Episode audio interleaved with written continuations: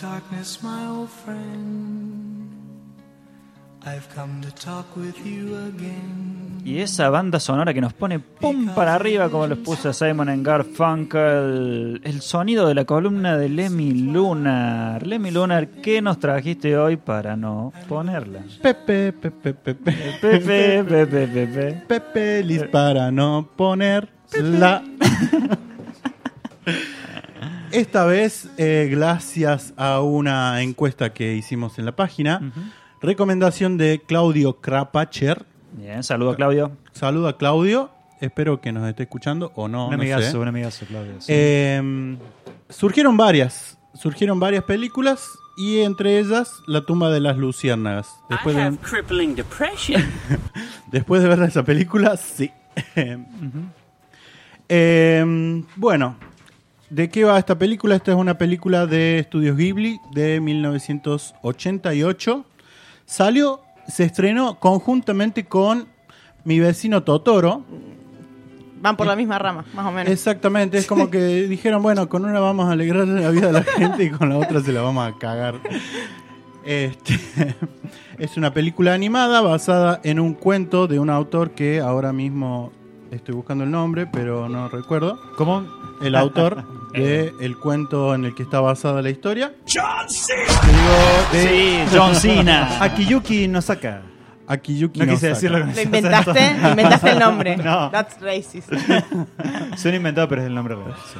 Eh, y bueno, para quienes no la hayan visto, no la vean. No la vean. ¿Por qué? Porque yo venía, venía recuperando la libido en el fin de semana y dije, bueno, me voy a cumplir con el desafío de Gracias. este mes. Otra dosis hace falta. Este, ya, ya fue, vamos a disfrutar un poco de los placeres de la vida. Surgió la recomendación y no, no hay forma de disfrutar los placeres de la vida, sobre todo cuando te sentís tan privilegiado. Cuando ves esta película que va de dos niños, eh, dos hermanos, uno que tiene 14 años y la nena que tiene 6 años, en la guerra de Japón, en la Segunda Guerra Mundial. Lo bueno que la, ba- la barra está baja, digamos. Si no tenés una vida mejor que esos dos niños, no sé. Claro, Te puedes sentir un poquito mejor por eso. Claro, ¿sí? hay un punto en el cual decís, bueno, por lo menos tengo comida. Claro, y no estoy en la Segunda Guerra. Tengo arroz, tengo arroz, tengo arroz, sí. Estos niños se mueren porque no tienen arroz. Sí, sí, sí. Em, pero bueno, la historia empieza con este. La idea del estudio era. mm, volvamos. La idea del estudio era eh, darle una otra vuelta de tuerca a la animación y hacer como que. O sea, hacer como que no, sino que hacer una historia que vaya animada y que esté dirigida a un público adulto. Como para decir, bueno, abrir otro mercado en el cual no todas las animaciones están, estén orientadas a los niños y decir, bueno, podemos hacer algo serio, podemos hacer algo eh, sumamente trágico con esto que es la animación. Eh, de hecho, el autor, eh, ¿cómo me dijiste que se llamaba? Sin el acento, por favor, solo en... Akiyuki Nosaka. Muy respetuoso. Ahí va, Akiyuki Nosaka se rehusaba a llevar a esta historia al cine porque consideraba que no iban a ser fieles a las representaciones que él plasmaba en el cuento sobre los escenarios que plantea y todas estas cosas a la hora de representar eh, algo como el Japón durante la Segunda Guerra Mundial. Vio un par de bocetos y un, algo del trabajo de preproducción y dijo, bueno, vamos a hacerlo animado, vamos a ver qué sale. Y la verdad es un peliculón. Es- Tengo una consulta. Sí. ¿Es cierto que esta película está basada en la misma historia de- del autor? Digamos, Exactamente, él está, su- está basada en las experiencias del autor durante su Con su hermanito. Con su, su hermanita que se murió. Era un, me- ah, bueno, pensé que era un niño. No, no, es una, es una nena. Este, se murió durante la Segunda Guerra Mundial. El Se nene murió. Exactamente. Oh, bueno. Gracias, Iván. Gracias, Iván. Gracias, Gracias. Iván, estamos queriendo tener un momento emocional y lo está haciendo difícil. El nene está bien, el nene está bien. Bien. Gracias, Iván. Está bien, Gracias. está bien. Pero no es cierto, está muy mal. Pero no, no es cierto. Porque de hecho, bueno, la película empieza con una toma de este, este personaje, el hermano mayor, ¿sí? Eh, que se muere. Se muere ahí en una estación de trenes.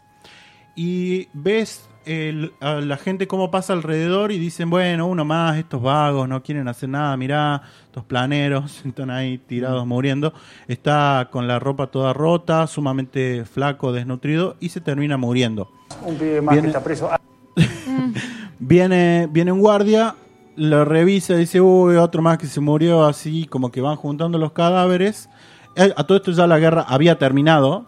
O sea, ya durante la película la guerra termina. Y se muere. eh, tenía una latita él. Este, el guardia dice que esto, ah, una lata, la tira ahí a- al, al campo, a la basura, porque es lo que hacen los japoneses, tiran la basura ahí en el campo nomás. Este, No sé qué necesidad había de ese último. Pero dale. No, no sé, porque... Desenchufan las heladeras. Ah, No, no, esos son los chinos. sí, ahí ya está. Do- double racist. No, no, no. O sea, eh, me, me llamó la atención ese, ese tipo de detalles porque es como que tiran la basura en cualquier lado y no son así los japoneses, o al menos la idea que tenemos de los japoneses, porque si no estarían tapados de mugre. Eh, anda a saber que- cómo era en esa época. Capaz que sí No sé dónde está yendo, pero. Pero bueno, no. Tira la, bas- tira la latita al campo Bien. y aparece eh, el espíritu de la hermanita, ¿sí? Y lo va a buscar y de repente se materializa el espíritu de él y como que se quedan juntos para siempre. Entonces en los primeros cinco minutos vos ya sabés que los dos se mueren. Ya Listo. están muertos, está Bien. listo. La película va de la trayectoria que hacen estos dos espíritus de los hermanos, eh, reconstruyendo la historia y por qué, cómo llegaron a morirse. Eh, eso. También, eh, hijos de un padre que trabajaba en. era marino, en, la marina de, de- en la armada, digamos. Entonces están ellos solos con la madre y están juntando cosas, él está enterrando así como provisiones. Finalmente le dicen, bueno, vamos, que se, se arma el bombardeo. La madre le dice, bueno, yo voy yendo, ustedes me alcanzan. Que se arma, que se arma el bombardeo. Que se arma, que se arma el bombardeo. Este, Ah. algo para destacar que me, me pareció, o sea, que hace también a la sensación con la que te quedas de la película, porque podría ser una historia así trágica y solamente, o sea, patética en el sentido aristotélico de lo patético, sí, esta cosa de lo, de lo, de lo, de mostrarte lo trágico y, Sí. y de, de- de dar Sí, podría ser una asociación de golpes bajos. todo el tiempo. Exactamente, Sí. pero Solo para conmover por conmover, digamos. Claro, parte de la conmoción con la que te quedas es que esta es muy hermosa de ver, es muy linda, tiene una, una, una construcción de los paisajes eh, sumamente detallada, todo como lo, lo que hace por lo general Estudios Ghibli. Eh, entonces, los paisajes que crea y todo eso, a pesar de que están en la guerra y qué sé yo, son muy hermosos. Los personajes también, eh, los diálogos que, que van estableciendo entre ellos son muy eh, verosímiles. Mm. Sí, está muy, muy bien trabajado esta cuestión de las edades de, de los pibes y lo que van haciendo entre ellos y cómo se van sucediendo los hechos de la historia. A mí, a mí lo que me parece que es lo lindo de la peli, que al mismo tiempo si te lo pones a pensar dos segundos es como, ay, me duele. Porque es, eh, están pasando una situación horrible. Y vos la estás viendo la situación, es horrible. Hay muy pocas chances de que vos la, la saques barata de acá, digamos. Pero son niños y sobre todo además hay una nena que es de, de cuatro años. Sí. Cosa que le pasa, tipo, ah, sí, se murió toda mi familia, estoy sola, tengo hambre. Pero ve una mariposa y es como, ay, la vida, qué linda. Y siempre como, como con ese, eh, esa mm, cosita de esperanza de que va a estar todo bien, de que soy feliz, que claro. como un caramelo y, uh, la vida es un juego. Y es como, Claro. ay, Hay una qué fuerte dolor. Hay una fuerte disociación que no existe en la mayoría de la ficción entre lo que sienten los personajes y lo que se supone que siente el, espe- el espectador. Por lo general tenemos que acompañar lo que sienten los personajes, pero en este caso es todo lo contrario, porque muchos momentos que son muy miserables en la película, los niños lo viven con cierto grado de felicidad y optimismo, Sí. que uno sabiendo cuál es el final de esa historia, eh, refuerza la, la- la tristeza que, que te produce, que es lo opuesto que están sintiendo los personajes. Es muy loco. Claro, o sea, como hay en una parte en la cual eh, la nena le dice, tengo hambre, tengo hambre, tengo hambre, quiero arroz, quiero algo para comer, dame algo para comer. Y él le dice, ah, pero tengo estos caramelitos. y le dan caramelo y ella, eh, sí, y vos decís, eso no es alimento. Sí, No. sí, sí. Es Eh. terrible. Eh, muy bueno eso de la diso- disociación. Lo había pensado más de, en el aspecto visual, cómo te plantean eh, paisajes casi idílicos en un punto, pero vos sabes que están en una situación eh, terrible. O sea, y cómo de repente en ese, en ese mundo es cada uno por sí mismo, porque después de eso la madre se termina muriendo, están en un hospital, una escena terrible donde aparece la madre, qué sé yo. Estos son los primeros 20 minutos de Sí, peli. los primeros 20 Sí, sí. minutos. O sea, es me, me- me costó mucho verla porque ya, ya sabes que se murieron. Entonces, todas las cosas buenas que le pasan, o sea, las cosas malas que le pasan no te afectan tanto como las cosas buenas que les pasan.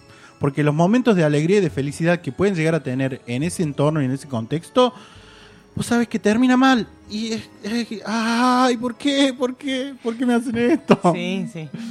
Eh, decía esto de que cada uno está por sí mismo porque eventualmente eh, se quedan solos, el padre supuestamente está en la guerra, la madre muere, entonces se van a la casa de una tía lejana, donde vive la tía, un hombre que no es el marido, sino que ella se menciona como que este hombre que trabaja y la hija de esa tía, y desde la indiferencia con la que los recibe hasta la- el- los maltratos con los cuales ellos terminan yéndose a vivir en un refugio que estaba abandonado, porque es como que todo el tiempo les está diciendo, vos que no haces nada, Mm. pendejo, tenés 14 años, podrías estar trabajando por el país, podrías estar haciendo algo por nuestra patria, por nuestra nación, pero y yo también decía, bueno, sí, tiene 14 años, bueno, ya podría ponerse a laburar. Este, pero él se, enca- se encarga de eh, contener a su hermanita. La hermanita no sabe que la madre está muerta, vos lo sabes todo el tiempo y te desgarra, te desgarra el corazón cada vez que ella pregunta por la madre, hasta una escena en la cual canjean por arroz los vestidos de la madre y se dice, ah, pero son de mi mamá, de mi mamá. ¿Qué se va a poner? ¿Qué se va a poner Ay, ahora? nena. Sí. Eh, pero bueno, va laburando muy bien. Eh, la verdad, eh, no, la, no, la, no la había visto, no la quería ver porque ya todo el mundo me había dicho esto de que esta película te deja mal. Pero también dije, bueno, a ver, ¿qué tan mal me deja esta película? hay algo interesante de la película que me parece que. e- Efectivamente, me acordaba cuando mencionaba esto de que es la película que te deja mal, digamos, es lo primero que escuchás de esta película antes de verla. Pero revi- revisitándola después de un tiempo, es cierto que la película tiene una, algo interesante que me parece. Que no sé si habla un poco de la cultura japonesa y de lo que les pasó a ellos en el proceso de posguerra, particularmente. Esta cosa de la reconciliación final, de poder vivir y trascender algo que es horrible, detestable que les pasó, Sí. eh, sin esta idea de eh, agresividad, violencia o rencor, que lo, lo hablamos en el corte con, con el Nico, la película, una película de Akira Kurosawa que también trabaja sobre una anciana japonesa que es sobreviviente de Hiroshima. Porque esta película termina, bueno, ya termina como el principio, o sea, sabemos que el reencuentro y la reconciliación y la paz entre ellos vendrá luego de la vida eh, material, digamos, vendrá Claro. del mundo espiritual, que se puede tomar como una metáfora o una cosa literal, como sea que la tomes. A pesar de que la película tiene momentos muy duros, hay una idea que logra al final de eh, aceptación, digamos, de, de paz a la que se puede alcanzar, no ocultando el horror, porque la película se No. encarga de mostrar de- y hacer mucho hincapié en lo mal que está todo. Entonces, sin ocultar el horror, sin disminuirlo, lograr que los personajes logren una reconciliación con este con esta experiencia horrorosa, digamos, con esta al final del camino, que me parece que es muy interesante para pensar la misma cultura japonesa y la misma forma en que la población tuvo que, eh, digamos, de alguna manera recomponerse luego de, bueno, pensemos Hiroshima, Nagasaki, cuando fueron bombardeados y no tuvieron básicamente como oportunidad de réplica porque fueron Claro. totalmente devastados y las víctimas quedaron y tuvieron que de alguna manera reconciliarse a sí misma con ese pasado horroroso. Me parece que esta peli un poco se puede tomar que habla de eso, digamos. de Es que en un punto, eh, o sea, el contexto de guerra, eh, al menos como está tratado en la película, es algo que está y que sobreviene. Eh, si bien eh, tiene una relación directa de que él es hijo de alguien de la Armada, de la Marina, eh, el- la- las situaciones más terribles se dan entre ellos. O sea, él, él tratando de hacer conseguir comida para su hermana. Se van donde esta tía porque les escatimaba comida, les daba sopa y los otros comían, o sea, veían en la cara cómo comían cosas sólidos, arroz, y ellos decían, no, vos vas a tomar la sopa del arroz. Claro. y ya. O después empieza a robar y lo, eh, un granjero lo agarra y lo hace cagar, lo manda a la policía y el policía le dice, bueno, sí, está bien, anda. Pero nadie les da ni medio, ni medio grano de arroz. Eh, él empieza a robar y de hecho lo que hace al final, que es como que te lleva arriba y decís, bueno, va, una luz de esperanza. Cuando empiezan a suceder los ataques, él se mete en la ciudad durante los ataques, esos bombardeos, las casas se empiezan a quemar y él empieza a saquear las casas. Empieza a sacar comida, empieza a sacar ropa para canjear, empieza a sacar cosas que después eventualmente eh, puede cambiar, pero tampoco les dura tanto. Entonces, en, ese, en ese plano, la reconciliación también, o sea, el, el punto y el foco me parece que está eh, puesto en cómo, eh, cómo se tratan no solamente los japoneses, sino cómo en un contexto eh, sumamente hostil, cómo el trato con la gente también se vuelve hostil y cómo se vuelve más eh, complicado en el cual está cada uno por sí mismo. Y no hay... Sí, es que es una situación re eh, improbable, digamos. Uno nunca sabe qué es lo que va a pasar, cuándo va a dejar de haber comida, cuándo va a haber un bombardeo, nunca. Claro, un está conflicto todo, de guerra, digamos. está todo relacionado y, eso. sí. Y creo que el, el autor dijo que esto está basado en una historia, en su historia, su hermano o su hermana Sí. falleció y que para él fue un gran alivio que se haya muerto. Exactamente. Entonces, Mm. el- la idea de cerrar esta película de esta forma, en la que las dos personas mueren, en la que las dos personas tienen el mismo destino, digamos, me hace acordar esta cuestión de la reconciliación, digamos. Esto que, que vos decís que, bueno, los dos encuentran su paz, digamos, por alguna razón. Pero sí, él, él acepta que para él fue muy fuerte toda esa situación, porque hacerse cargo de un bebé en un contexto sin comida, sin refugio, sin padres, sin a nadie a quien preguntarle nada, fue un alivio para, para él que se haya muerto, digamos. Algo de eso se muestra en la película y en un punto como espectador también te sentís aliviado. Y es parte también del sentirte terrible porque vos decís, bueno, por fin. Ah, Por fin se acabó Por la, fin la se miseria de la vida. se- Sufrimiento o sea, eterno, porque sí. la piba la pasa mal, o sea, Sí. está desnutrida, eh, llena de ronchas y qué sé yo. Pero y vos decís, bueno, por fin se murió y ahora el hermano ya no se tiene que hacer cargo de ella. Pero por otro lado decís, uy, por fin llegó este momento que iba a llegar, que ya sabías que iba a Que de llegar. paso el- es el final natural, porque creo que sería medio como una traición al resto de la historia. Tratar de buscarle una salida mucho más positiva que la que tiene el final de, de esta historia, digamos. Claro. O sea, si de alguna manera de la galera eh, todo, todo empieza a estar re bien, me Claro. parece que mm, perdería mucho la fuerza y sería medio. Exactamente. Y hay algo que eh, esta película, por lo general, está catalogada como entre las mejores películas antibelicistas. Que eh, tanto el director como el autor del, del cuento salieron a decir que no, esto no es una película antibelicista. Porque, o sea, si bien está en un contexto de guerra, es esto que más o menos le- les decía recién. O sea, la hostilidad viene de cómo eh, en un contexto difícil cada uno empieza, se empieza a volverse, se empiezan a, a desarmar la comunidad y cómo se cierran en ciertas partes y ellos quedan afuera. Ellos no tienen padre. Y los padres y la cuestión de, la familia ahí, la el único recurso posible es el vínculo familiar.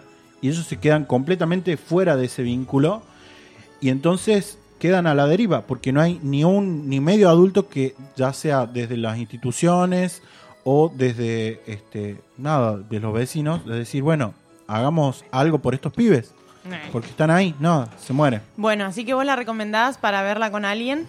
No Ahí- no realmente Ah. o sea a, a menos que quieras llorar con otra persona Yo la, la empecé Quizás a ver con una amiga. aflorar los sentimientos de alguien que sea muy, muy, muy frío, tal vez. No, no, yo la empecé a ver con Sí, una amiga y me lo- pidieron, no, no, saca esto, esta porquería que estás viendo.